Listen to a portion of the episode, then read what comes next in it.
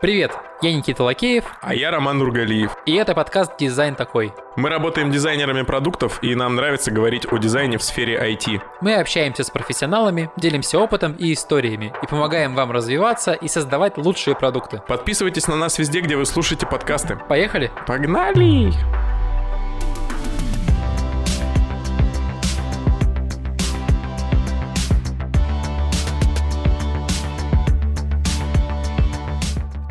Всем привет, это подкаст «Дизайн такой». Сегодня мы записываемся вдвоем. Сегодня мы без гостя, и такой классический выпуск из первого-второго сезона, в котором мы с Ромой говорим вдвоем. Это ж как нас много сегодня будет, а?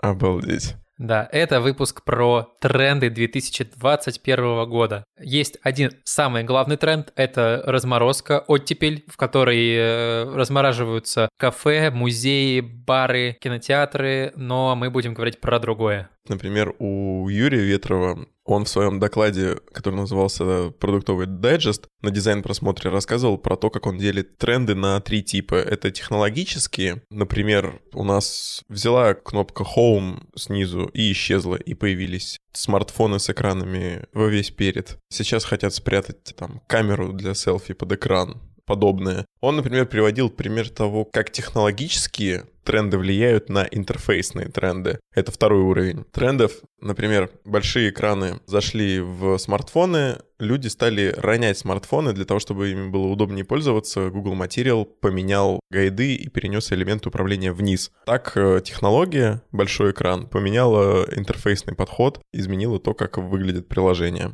Интерфейсные тренды больше относятся к тому, что из себя представляет UX. Например, в интерфейсных трендах произошло изменение того, как мы относимся к онбордингу. Раньше это были три карточки в начале, а теперь к онбордингу относятся все те элементы, которые позволяют пользователю понять, как приложением пользоваться, обучают его и помогают ему. Ну и третий уровень трендов — это визуальные. Это вот эта типографика, брутализм, градиент, стеклышки, ну, все хэштеги. Все то, что мы видим в статьях про тренды, оно все будет в третьей категории, в визуальном. Вот там будут все эти хэштежные вещи. Что ж, погнали? Да, задорно.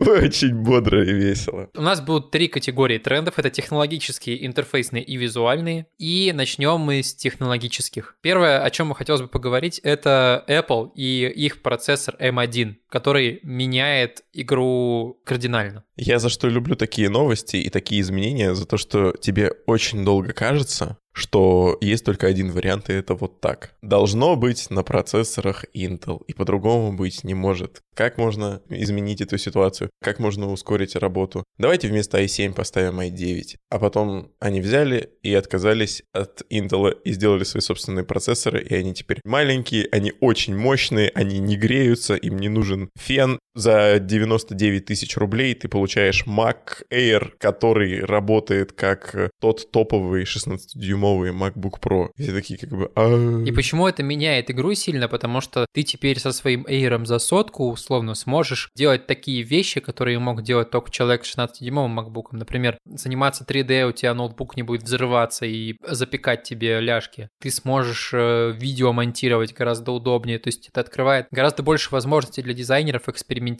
и пробовать какие-то вещи, которые до этого очень много ресурсов у компа отжирали, а сейчас благодаря такому процессору можно будет это все быстрее делать. Но тут как бы проблема в том, что пока что таких компьютеров немного. Раз мы говорим про тренды, это тренд. Я думаю, что Apple не единственная компания, которая вот этим займется. Возможно, мы увидим в будущем какой-нибудь компьютер Huawei на своем процессоре или компьютер э, Microsoft, который будет на их процессоре или специально как-то рихтованном под их систему Intel, чтобы он работал супер быстро. Мне кажется, это вот ускорение работы будет только работать дальше. Помимо ускорения работы, мы сейчас говорим про рутину тех, кто занимается приложениями, продуктами, теми или иными вещами. Но есть пример того, как M1 поменял подход к использованию приложений. Мы теперь можем запускать iOS-приложение на Mac. Так раньше нельзя было делать, а теперь ты можешь прямо на Mac запускать то же самое iOS приложение. С другой стороны, это не очень хорошо работает, но это все-таки уже работает. Да, я думаю, это только начало, потому что когда ты можешь сделать приложение для iPad и заложить в него, что оно откроется на Mac, это круто, что человек может открыть на Mac и что-то поделать э, в приложении. Я вот, например, хотел бы ноутбук на M1 и на Mac открывал бы Яндекс Музыку, потому что я очень жду, когда появится десктопное, мать его, приложение Яндекс Музыка.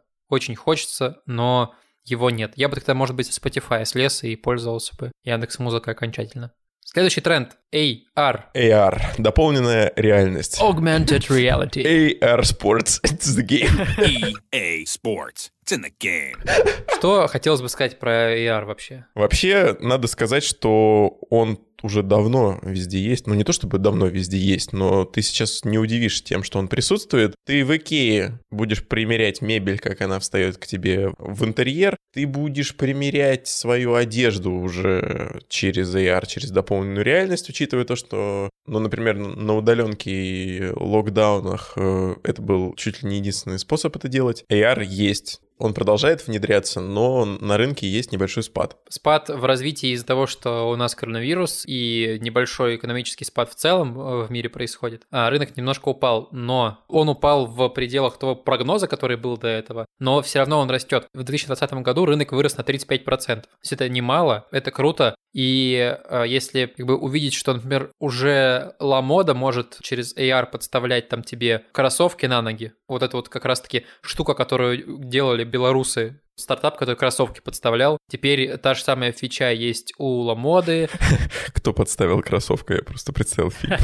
Через AR можно будет делать много крутых вещей. Ты можешь примерить, как будет выглядеть ноутбук на твоем столе, ты можешь посмотреть, как будет выглядеть, там, не знаю, PlayStation 5 у тебя возле телевизора. То есть это штука, которая очень сильно помогает продавать. Это тренд, который будет только развиваться, и поэтому, наверное, дизайнерам интерфейсов стоит посматривать в сторону 3D. Тем более мы еще поговорим про 3D, про то, что сейчас к этому проще прикоснуться, проще начать работать с 3D. И я думаю, что ну, дизайнерам стоит на это обращать внимание. Двигаемся дальше? Да, следующая технологичная штука — это Smart TV. Приложений под умные телевизоры становится больше, потому что люди потребляют много контента. Я не знаю, сколько подписок нужно иметь, чтобы увидеть все сериалы разом. Надо быть и в плюсе, и в Netflix, и в старте, ТНТ премьере. И кажется, я назвал только половину. Да, да, их очень много. У них у всех уникальный контент, в целом рынок Smart TV, он растет. Там, судя по ожиданиям, у нас через год, через два уже будут почти у всех Smart TV дома. Это супер растущий рынок, здесь могут появляться новые приложения, появляется много работы в ОККО, в Иви, в Яндексе и так далее. То есть много людей ищет, кто будет заниматься ТВ. Если раньше такой работы было мало, то теперь такой работы будет больше и больше, потому что Smart TV плотно входит в нашу жизнь. Телевизор умирают, все переходят в интернет. Ага.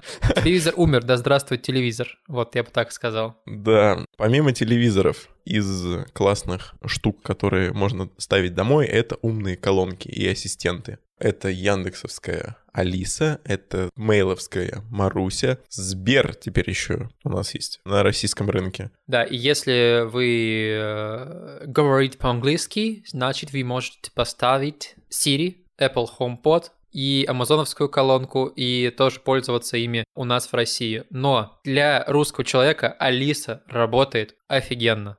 Алиса, хватит. Вы, кстати, понимаете, с кем вы это пытаетесь? Алиса, хватит. Настолько хорошо она работает. Если вы попросите Алису включить подкаст про дизайн, то какой будет играть подкаст? Дизайн такой. Будет подкаст «Дизайн такой». Да. Попросите Яндекс-станцию включить вам подкаст про дизайн и услышите «Дизайн такой». Да, умные колонки это круто, причем не только умные колонки. У тебя вот был кейс, когда ты оплачивал что-то через голосового помощника, но об этом мы поговорим позже, потому что у нас будет целый блок про аудиоинтерфейсы. Про голос. С умными колонками закончили, их все больше. Я купил умную колонку, я купил своей маме и брату умные колонки на Новый год. Они распространяются, я думаю, что очень скоро у многих-многих людей это будет дома, и работы в этом плане прибавится. Ну что, давай еще трендовое слово скажу. Нейросети. Нейросети. Крипта, блокчейн, а теперь нейросети. Про нейросети что я хочу сказать? Я хочу сказать не про то, как их использовать, я хочу сказать про то, как их не использовать. Кейс следующий. В июле или августе была защита в БВШД, Британской высшей школе дизайна. Группа студентов защищала проект про то, как они меняли подход к использованию кинопоиска, что, в общем-то, было интересно. То есть они меняли весь layout таким образом, что рекомендательная лента показывала тебе лучшие фрагменты фильмов. Кинопоиск превращался в ТикТок из трейлеров 15-секундных. Выглядело действительно интересно и свежо. То есть вместо вот этой вот ленты с афишами и посмотрите такие вот подборки, реально смотришь ТикТоки. Но был вопрос от э, жюри. Ребят, а кто будет определять лучший фрагмент фильма? На что студенты сказали, ну так это нейросеть определит лучший фрагмент фильма. То есть нейросеть будет отсматривать два с половиной часа, а то и три всех Гарри Поттеров, это 8 частей, а еще базу из 300, 500, 600, я не знаю, из скольки тысяч фильмов. Так нейросети не работают, они работают по-другому. Когда вы в своей команде решаете какую-то задачу, когда вы решаете задачу, не знаю, с менеджером, продукт-оунером, программистами своими, бэком, фронтом, со всеми ними, когда кто-то из вас говорит о том, что ну, сейчас мы нейросеточку сюда прокинем, нет, вы просто так ее туда не прокинете. Понимаете, что она может и что она не может. Да, действительно, нейросети делают многие вещи. То есть, ну, там, FaceApp накидывают нам там лица, меняют что-то, определяют, больны мы или здоровы. Но они делают не все. Да, я просто советую посмотреть, почитать. Вот есть один ролик классный от Дроидера про то, как работают нейросети, и советую, в принципе, у вас разработчики есть, которые занимаются машинным обучением, пойти у них спросить. Если нет, то нужно про это почитать, потому что это плотно входит в нашу работу. Очень много ну, крупных компаний начинают играться с нейросетями и ну, очень серьезно их использовать у себя в продуктах. Важно понимать, как это работает, что нейросеть не может найти лучший кусок в фильме. Только человек может понять, какой кусок хороший, какой нехороший. И то, даже если вы эту работу дадите какому-то человеку конкретному, вот ему понравился, а другому не понравился. Поэтому нейросеть может делать конкретные задачи пока что выполнять, а не вот такую вот расплывчатую, как искать лучшие куски фильма. И нужно с этим ознакомиться. В общем, это вещь, которая плотно входит в работу, и надо понимать, как она работает. Это рубрика «Берешь и делаешь» с нашим партнером, маркетплейсом Yellow Images. На протяжении этого сезона мы разбираемся, что такое креативный маркетплейс, кто такие авторы и как ими становятся. А главное, как Yellow Images помогает пополнить портфолио, выполнить заказ крупной компании, обучиться у профессионалов и получать стабильный доход. Есть еще один тренд, который как бы не тренд, а точнее данность, в которой мы оказались, это удаленка. Удаленка, все на нее перешли, все работают из дома, и благодаря удаленке появилось немножечко свободного времени, чтобы подзаработать, поделать что-то, что поможет нам чуть больше зарабатывать на 10, там, на 20 тысяч рублей. Слушай, это тренд, про который никто не спрашивал. Да, про него никто не спрашивал, он просто появился и все, и нам пришлось с этим жить. Так как можно подзаработать, можно это делать разными способами. Один из таких способов, который подходит дизайнерам, это продавать что-то на онлайн-площадках. Да, их много, они разные. Есть там Shutter, Creative Market. Ну, Shutter имеется в виду Shutterstock. Creative Market, вот. Есть Yellow Images. Да, ну, Shutter, то, что приходит на ум первое дизайнеру, это Shutterstock. Да, потом мы начинаем смотреть, понимаем, что есть еще Creative Market и есть Yellow Images, про который мы немножко говорим в каждом выпуске. Сегодня мы хотим сравнить три стока с точки зрения начинающего дизайнера, который только начинает продавать свои работы. Вокруг Shutterstock есть комьюнити, я бы даже сказал, есть мем-комьюнити. Все представляют, что это такое, но вокруг Shutterstock нет э, комьюнити, которое, ну, каким-то созидательным образом образовывало. Которая поддерживает тебя. То есть, если ты хочешь торговать на Shutterstock, это очень жестокая штука. Ты либо выкладываешь туда что-то классное и продаешь, либо ты идешь нафиг. Тебя оттуда выпихнут, и ты как бы продашь там, как пример есть Таня Лаврова, которая продала там на 10 долларов даже не продала своих иллюстраций, потому что, ну, там нужно супер качественного контента делать. Ну, это за три месяца, да. Да. У Yellow есть активная комьюнити внутри Елу.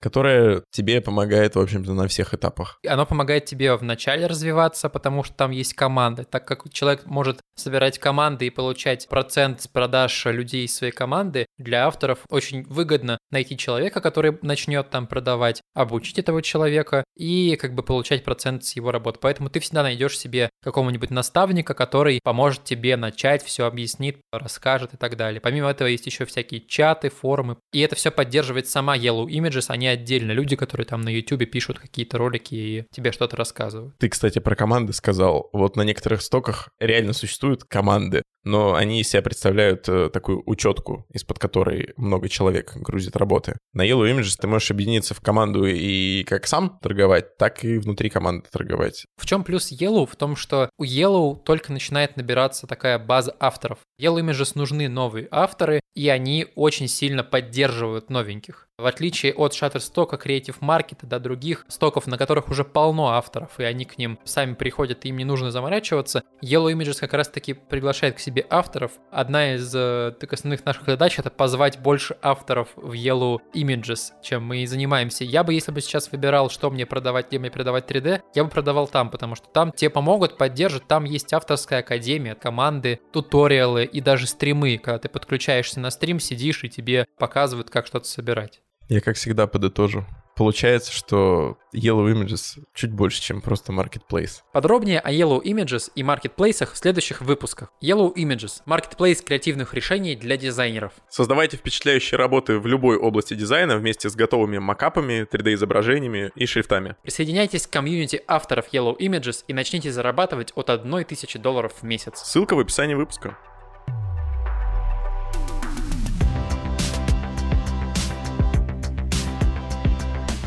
От э, железяк, технологий и гаджетов перейдем к интерфейсным трендам. Продуктовым, интерфейсным. Да, именно к ним. Приложения придут туда, где они еще не были. Допустим, для нас уже доставка еды стала нормой. Раньше она была чем-то вроде «давай в пятницу под фильм суши закажем». 2020 год сделал так, что доставка стала задачей тривиальной. Помимо этого, доставка проникает в другие какие-то разделы. Раньше мы заказывали еду из ресторанов, теперь мы заказываем еду из обычных магазинов. Даже пятерочка идет туда же, и можете без за лишние 100-150 рублей принести пакет. За вот этими вот приложениями, которые были впереди, которые обставили все очень хорошо и оцифровались, за ними пойдут те сферы бизнеса, которых там еще не было. Я сейчас опять вернусь к той же самой пятерочке. Пятерочка взяла и поставила терминалы самообслуживания. Для этих терминалов самообслуживания опять нужны новые интерфейсы. Максим Ляхов говорил, что кассовый аппарат обслуживает профессионал. И она не смотрит на кнопки, она все делает на ощупь, наизусть. Она знает э, свою работу. А если ты подходишь со своей корзиной, то ты не знаешь, что пробивать, как добавлять, как убирать. Например, забавно, вот э, если я подойду с бутылкой вина к терминалу самообслуживания, как идентифицировать мою личность? Кто это будет делать? Это будет нейросеть?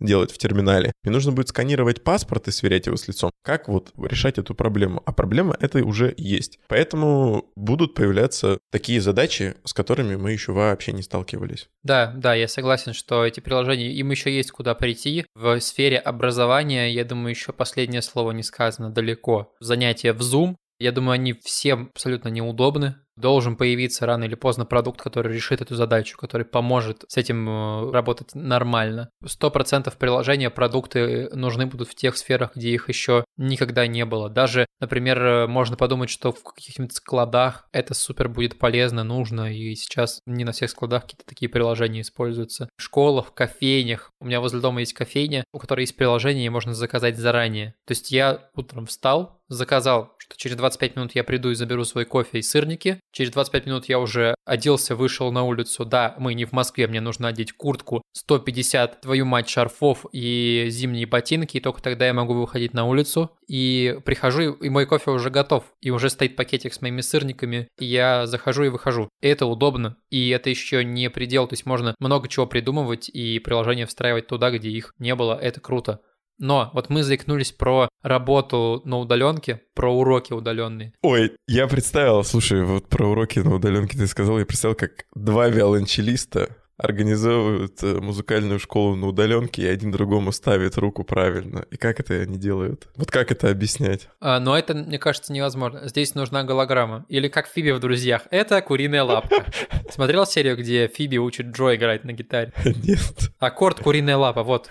Ставишь вот так. Отлично. И она ему не давала играть на гитаре. Следующий тренд — это приложения, которые помогают работать на удаленке. Их становится все больше, И даже те приложения, которые раньше а, в эту сторону не шли, они идут в эту сторону. И они дорабатываются, у них больше денег появляется. Я увидел, что Loom, Loom приложение для записи таких видеороликов, и которые сразу заливаются в интернет, ты получаешь ссылку. То есть ты включаешь, ставишь на запись, запись экрана и своего лица, что-то записываешь, объясняешь, нажимаешь дан и получаешь ссылку на это видео, ты скидываешь кому-нибудь, и они смотрят. Это супер крутая автоматизированная такая работа с такими видео обучающими, и они недавно совсем сделали ребрендинг, доработали свой сервис, он стал работать лучше. Понятно почему. В связи с тем, что у нас э, много денег сейчас вливается в такие продукты, которые помогают работать на удаленке. Эти продукты могут нанимать больше сотрудников, больше вкладываться в интерфейс, в брендинг и так далее. И работа в таких продуктах сейчас супер перспективная, как мне кажется. Еще, допустим, тот же самый Loom. Ты сейчас привел пример обучения, а есть пример общения корпоративного, когда вам просто некогда обслуживать Confluence, Notion, все ваши документации, ну, некогда писать. Ты для всех не напишешь классную спецификацию и не объяснишь, что здесь произошло. Ты за 5 минут запишешь экран с кружочком своим в углу и расскажешь там своим коллегам, у которых разница с тобой 4 часа или они вообще на другом континенте, что здесь происходит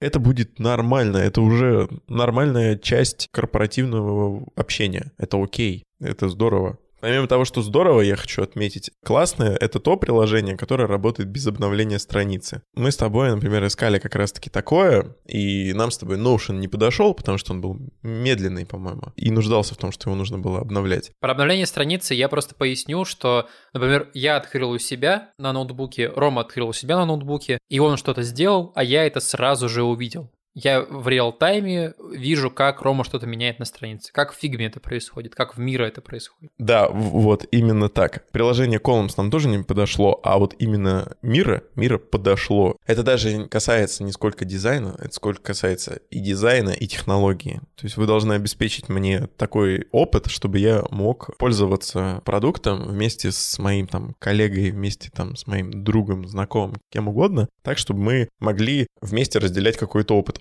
О, знаешь что? Я вспомнил. Сейчас такая появилась тема, как совместные просмотры кино на удаленке. Ну, то есть вы включаете один и тот же фильм, но смотрите его каждый у себя, чтобы можно было потом обсудить. Серьезно? Это кто так делает? Блин, я не знаю, я сейчас не могу точно сказать, но точно такое есть. Да, да точно есть такое. Ну, точно есть. Сто процентов такое есть, но кто делает, не могу сказать. Да, я знаю, что я точно могу сказать. Что? Кто делает суперапы.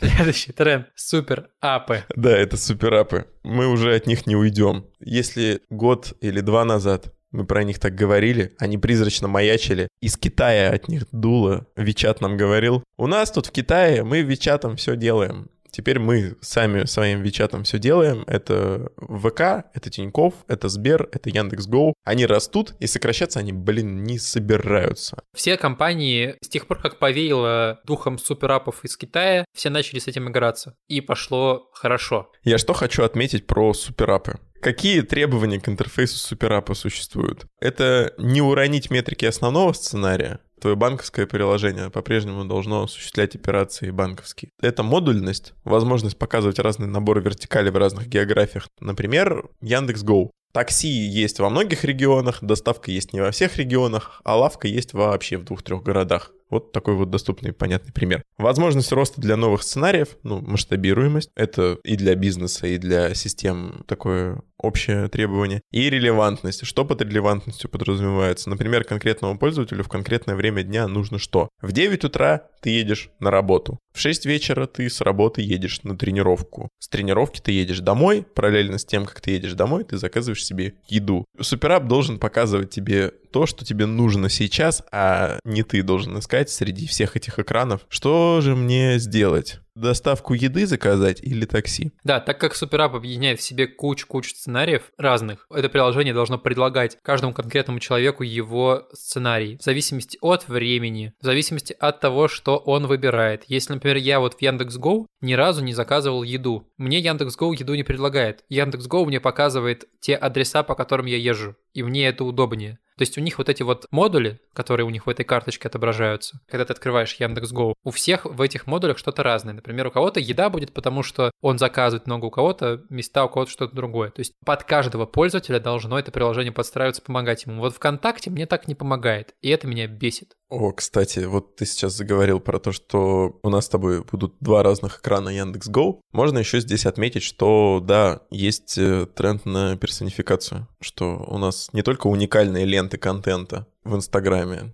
то есть мы не только классные видео смотрим и картинки, мы еще и разные функции в разных сценариях будем принимать участие и ими пользоваться. Это я тоже хочу отметить. А еще я хочу отметить, что я не очень люблю суперапы, Это почему это? Потому что я захожу в ВК и не могу найти, где мои сообщества. Просто не могу найти сообщества. Я с трудом ориентируюсь в приложении Тиньков. Если бы на права нужно было бы сдавать через приложение Тиньков, я бы не сдал. У меня есть ощущение, что была какая-то светлая пора. Типа, знаешь, такой 15-й год, когда в приложениях было ровно то, что мне нужно. А потом в приложениях стало появляться больше того, что мне нужно. Но, черт подери, никто не вернется в 2015 год, и лайт-версии приложения Тиньков нет. Так что придется привыкать, а приложениям придется внутри себя настраивать, перенастраивать навигацию. Ну, я не ожидаю, что там появится. Вот этот раздел, вот эта функция, что-то еще. Если вы любите суперапы, Пишите коммент в Казбокс, ВК и Facebook или отзыв в Apple. А если вы не любите, то, во-первых, я вместе с вами, а во-вторых, тоже пишите коммент. Все пишите коммент. Да, в Казбоксе мы вам можем ответить на комменты, поэтому пишите туда вопросы, если они есть у вас к нам. И в ВК можете писать в наши обсуждения, там мы тоже ответим на вопросы. И можете даже лично нам писать. И обязательно отзывы на Apple и оценки.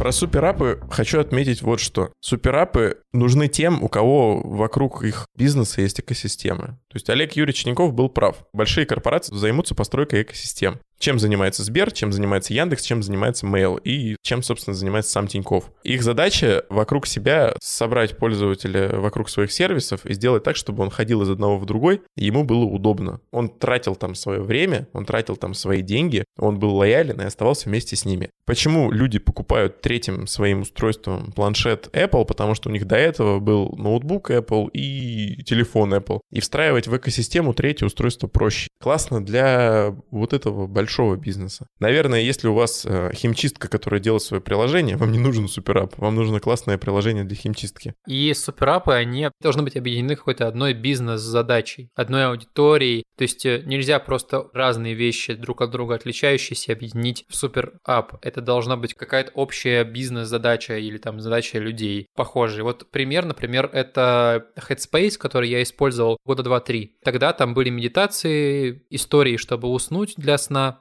и, по-моему, все. Сейчас там есть пять разделов. Это медитация, это для сна вот эти истории, это спортивные занятия. И четвертый — это музыка для концентрации, типа фоновая музыка. Прям отдельный раздел у них, в который ты включаешь, у тебя типа lo-fi хип-хоп. О, Или у тебя какой-то ambient играет. То есть у тебя два часа включается плейлист эмбиента, там просто плей и пауза, и все. И какие-то баблы плавают по экрану.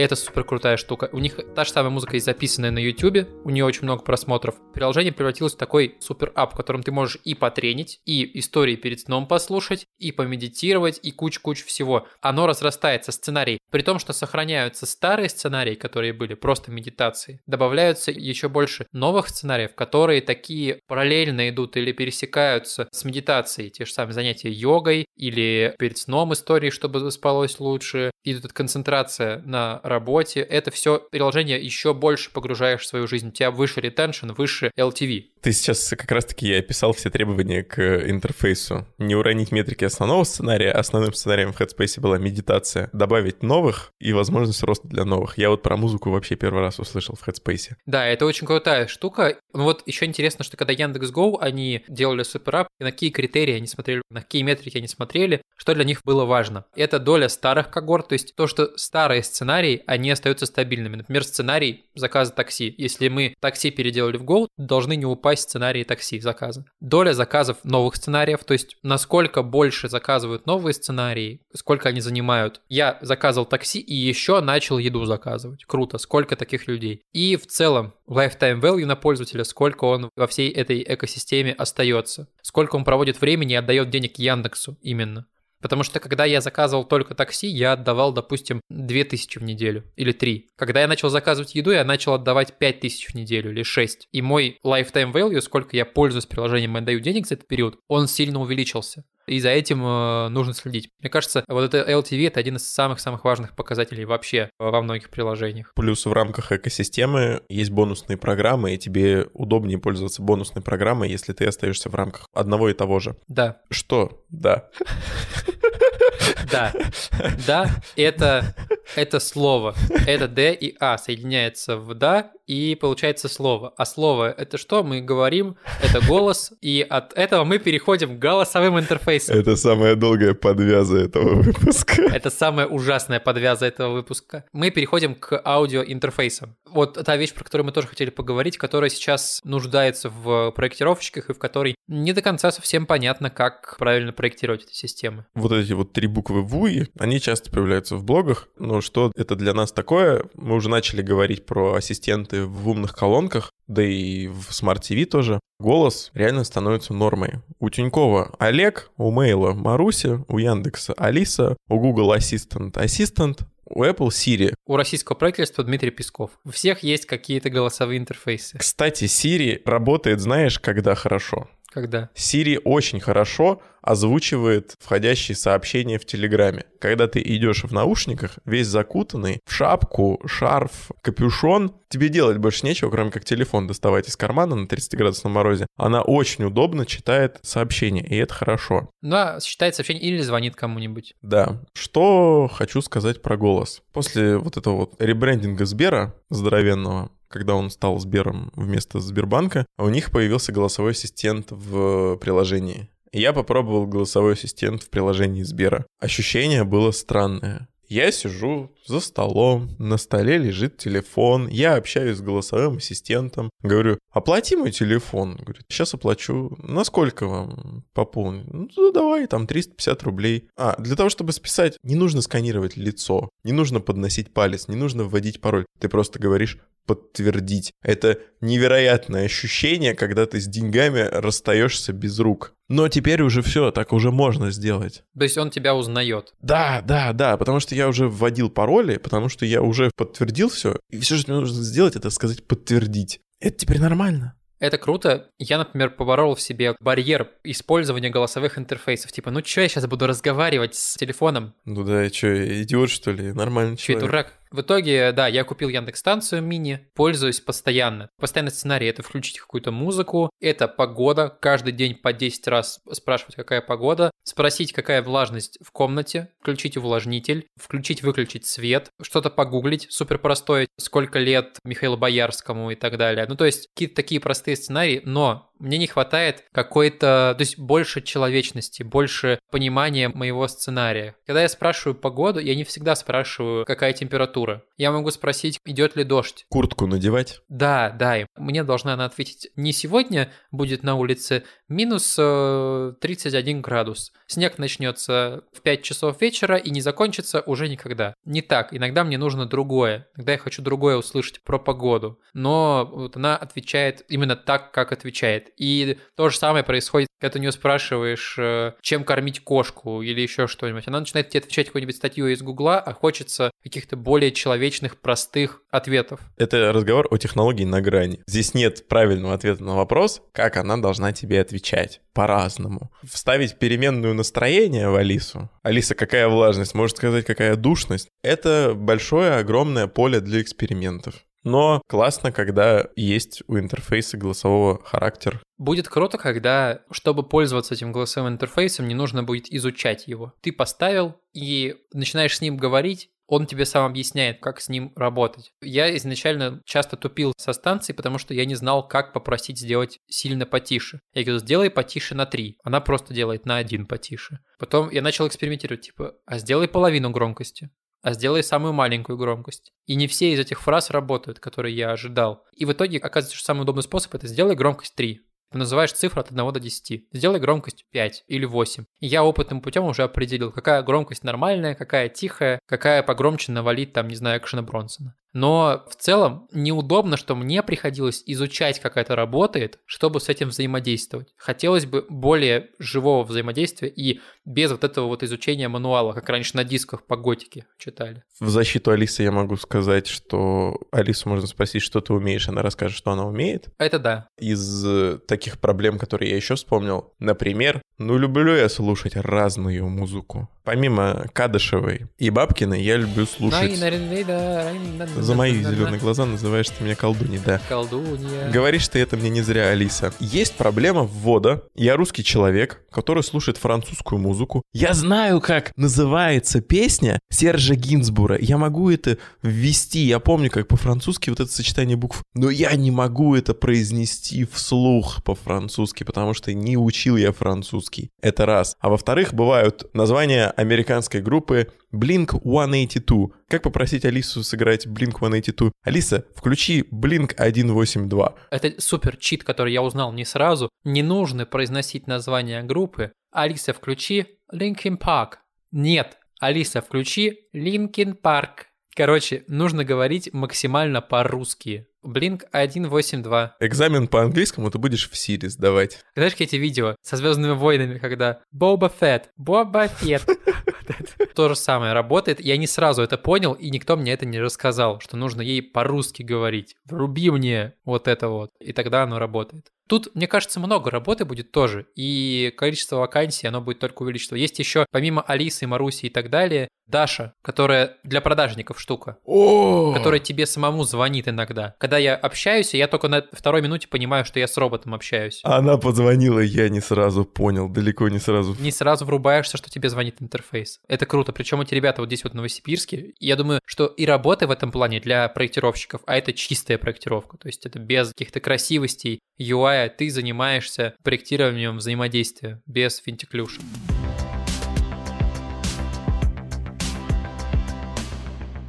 Это вот то, что касается взаимодействий, сценариев, UX, а то, на чем все статьи на самом деле выстраиваются в интернете каждый год, это UI. Все, с чего мы начали выпуск, это интерфейсные финтифлюшки. Вы этого ждали? Мы пройдемся по интерфейсным финтеклюшкам. В том году был выпуск, в котором мы под э, тяжелыми наркотиками сидели и смотрели все тренды, которые мы могли посмотреть, и дико ругались. Это был React. Это была реакция на тренды. Да. Lifetime. Сегодня мы просто пройдемся по основным трендам, которые сработали с прошлого года и которые мы сами считаем являются трендами действительно, а не какой-то ложной шляпой. Начнем с тренда, который мы сами вычислили. Это то, что сейчас у нас эпоха интерфейсного постмодерна. Вот так мы это охарактеризовали. Больше не нужно придумывать прям интерфейс э, с нуля. Очень редко нужно придумывать какой-то уникальный интерфейс, которого не было до этого. У тебя есть огромное количество готовых материалов, из которых ты собираешь свой интерфейс, немножко меняешь. Но в целом работа уже давным-давно выглядит как такая постмодерновая. Мы уже давным-давно не занимаемся созданием вещей с нуля. Подобно разработчикам берем какой-то фреймворк и на основе его что-то делаем, кастомизируем. Если чего-то нет, да, можем создать. А можем объединить два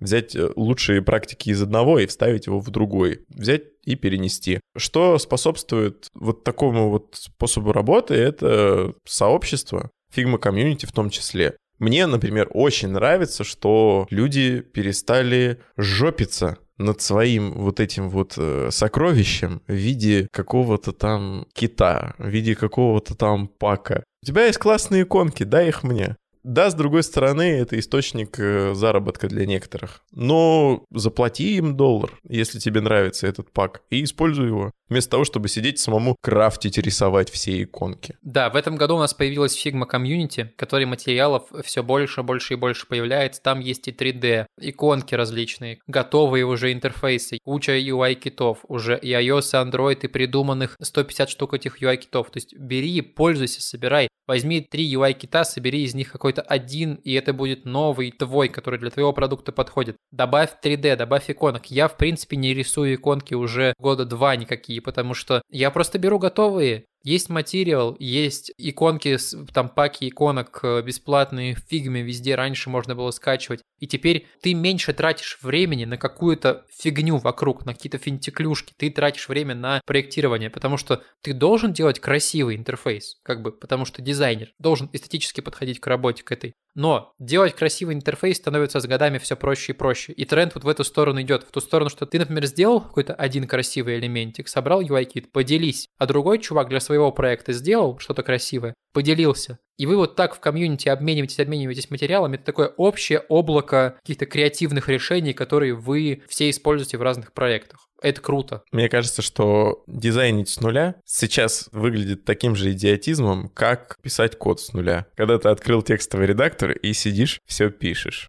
Открываешь скобки, закрываешь скобки. Ставишь точку с запятой, пропускаешь точку с запятой, и из-за которой ничего в итоге не работает. Уже так не работают, так не делают. Да, и вот мы пришли к такой вот эпохе, когда мы можем больше-больше брать из готового и использовать. Дальше идем. Нео морфизм, про который мы говорили в том году в трендах. И я помню, что я на него дико выругался, что вот это говно, никто это не будет использовать, но что в итоге? В итоге мы видим, что у Apple в macOS есть такие отголоски этого неоморфизма. У нас так вот чуть-чуть слышится скевоморфизм, который был у нас до iOS 7, да, в шестом. У нас появляется какое-то 3D такое легкое, какой-то объемчик в интерфейсах появляется. И мы это видим в иконках, мы это видим внутри интерфейсов. Отчасти процентов на 15 неоморфизм к нам пришел. Он из концептов пришел в интерфейсы. Как вот, не знаю, в моде после вот этих вот показов с какими-то нереальными костюмами это все приходит в H&M. Именно так. До масс-маркета идеи дошли в каком-то переработанном виде, дошли только прикольные. А вот этого нейроморфизма в чистом виде я не видел. Я попросил наших слушателей в чат, покидайте мне кейсы, где вы видели нейроморфизм. Неоморфизм. Так он нео или нейро? Он нео. Неоморфизм. Нейроморфизмом занимается Илон Маск.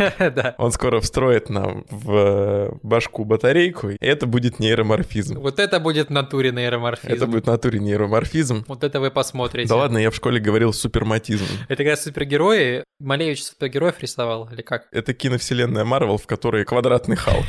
Неоморфизм. Ну, про неоморфизм поговорили, то есть в 3D возвращается в интерфейсы, стоит с этим играться, но не сильно переигрывать. И у нас помимо неоморфизма появилось новое выражение. Появился стекломорфизм. Глазморфизм. Когда ты думал, что все уже было, и уже ничего нового появиться не может, появляется стекломорфизм. Когда ты думал, что сторис в Инстаграме это финиш, появился ТикТок. Когда ты думал, что таргетологов недостаточно, появляются телеграммологи. Точно так же появился стекломорфизм. Слушай, по-моему, стекломорфизм появился вот где-то от десятой винды, или от восьмой, или от десятой. Слушай, да, по-моему, даже не от десятой. Кажется, на Висте уже были какие-то вот эти вот отголоски. Точно. Блюра фонового изображения. Точно. Сейчас это просто обрело такую форму, и мне еще кажется, что стекломорфизм отличное название для группы. Чтобы играть в индустриальный веб-постпанк. Я тут понял, что Аква в Макаси была 20 лет назад. Ее презентовали в 2001 году, по-моему. Стеклянные штучки. Причем стекломорфизм делается просто. Ты просто берешь, делаешь блок в фигме, например, квадратный, на нем делаешь background blur, а сам блок делаешь его цвет прозрачностью там 60-70, темно-серый или белый, и все.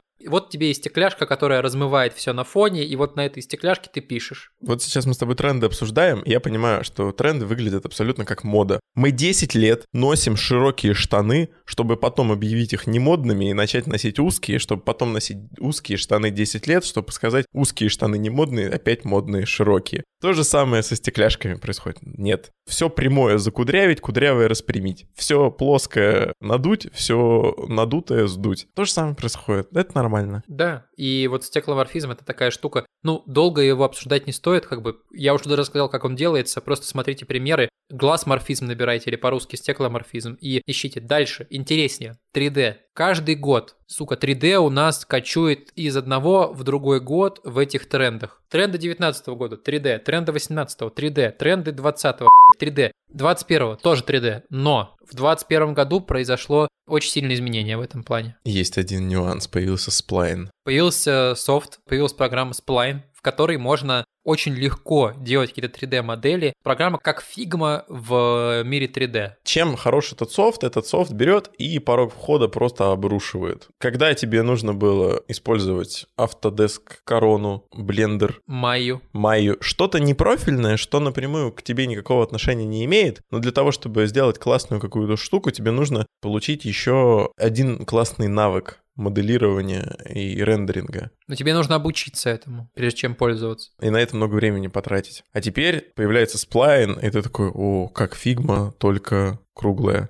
Я такой, вау. Я думаю, что сплайн — это только начало, потому что когда все делали интерфейсы в Photoshop, это было сложно. Photoshop — сложная штука. Потом появился Sketch, в котором стало супер просто делать интерфейсы, в котором ограниченный был функционал, но при этом интерфейсы в нем делать было проще. А потом появилась Figma, которая совсем это все упростила, еще и добавила совместную работу. То же самое может быть с 3D. Spline — это только начало. И если мы вспомним, говорили в начале выпуска про процессор M1, и сейчас говорим про Spline, про новые штуки с 3D, про новые программы, то вот на быстром компьютере, который быстро обрабатывает все 3D рендерит, с программами, которые понятно все это реализуют, да, те сценарии, которые тебе нужны, в которые низкий порог очень входа, в 3D кинутся очень много дизайнеров. Для этого уже не нужно сидеть 3 месяца, изучать там полгода какие-то 3D-редакторы. Ты можешь быстро взять и еще при этом готовые брать, перекрашивать, компилировать из готовых каких-то 3D уже объектов. И это порождает очень большое поле для креатива. Это очень круто. И получается такая своего рода компиляция. Вот что круто. Автоматизация и плагины, о которых мы часто с нашими гостями в том числе говорим. Мы говорим с дизайнерами про автоматизацию, говорим с исследователями про автоматизацию, с редакторами говорим про автоматизацию. То же самое можно сказать и про дизайн. Том числе Сергей Красотин говорил про то, что сейчас появляется очень много плагинов, каких-то готовых решений. Настолько работа упрощается в некоторых моментах, что даже не хочется в инвойс включать эту работу. Помимо того, что ты есть на рынке, есть такой подход, что компания сама для себя пишет какие-то вещи. Например, возьмешь Dodo Pizza, Dodo Pizza сама для себя пишет какой-то плагин, который позволяет проверить, как выглядит пуш на устройстве. Они позволяют сделать все вот эти вот креативы для всех форматов разом вставил пиццу, написал, что она 30 сантиметров, написал, что она стоит 600 рублей. У тебя есть креативы под все размеры. Бум, готово. То есть сперва тратишь больше времени на то, чтобы создать это, экономишь очень много времени, чтобы этой рутины не было у тебя вообще. Я пользуюсь э, кучей плагинов. Я вот здесь хочу привести пример только некоторых из них, которыми я часто пользуюсь. Это Mapsicle, плагин, который добавляет карту на макет. Ты просто вводишь адрес, нажимаешь «Добавить», и он добавляет карту с этим адресом сразу в интерфейс. Тебе не нужно идти в Google, открывать Google Maps, делать скриншот, сжимать его. Нет, все автоматом. Фигмиро. Я пользуюсь много Мира и пользуюсь много Фигмой. Есть плагин, который из Фигмы макеты выгружает в Мира и может их синхронизировать. В Фигме, в принципе, неудобно составлять user flow. Удобнее воспользоваться Фигмира, выгрузить скриншоты макетов э, в Мира, там составить схему. А если у тебя макеты обновились, что-то добавилось, убавилось и так далее, цвета поменялись, ты в этом плагине нажимаешь апдейт, и он эти скрины автоматом обновляет в Мира. Это супер удобно и ускоряет работу, блин, э, в разы. Iconify набор иконок, конфетти, фигачит конфетти тебе на макеты, Unsplash, куча фоток бесплатных и супер плагин Google Sheets Sync, который синхронит данные из таблицы с твоими макетами. То есть ты можешь данные из таблицы подтягивать в макет, и макет тогда будет с реальными какими-то данными из таблицы продаж или таблицы, в которой у тебя все цены находятся. Это очень любят как твои коллеги, и очень любят заказчики, когда ты вместо Лора Ипсома пишешь что-то, что похоже на реальный продукт, на правду. Google SheetSync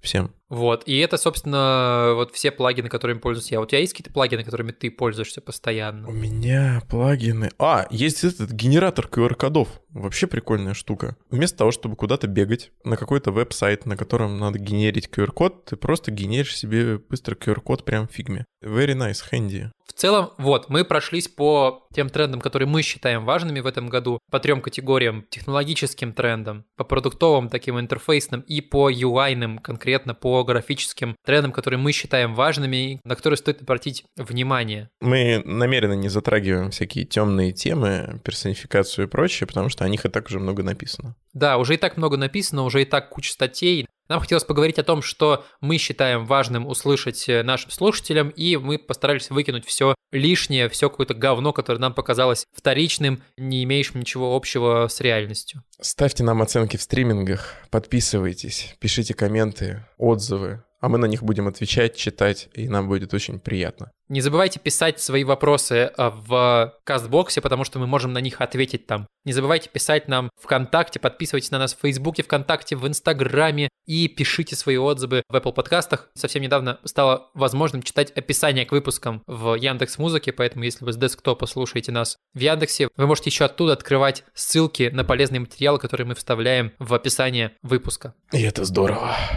Что ж, всем спасибо, всем Пока! Пока! пока и хорошей недели.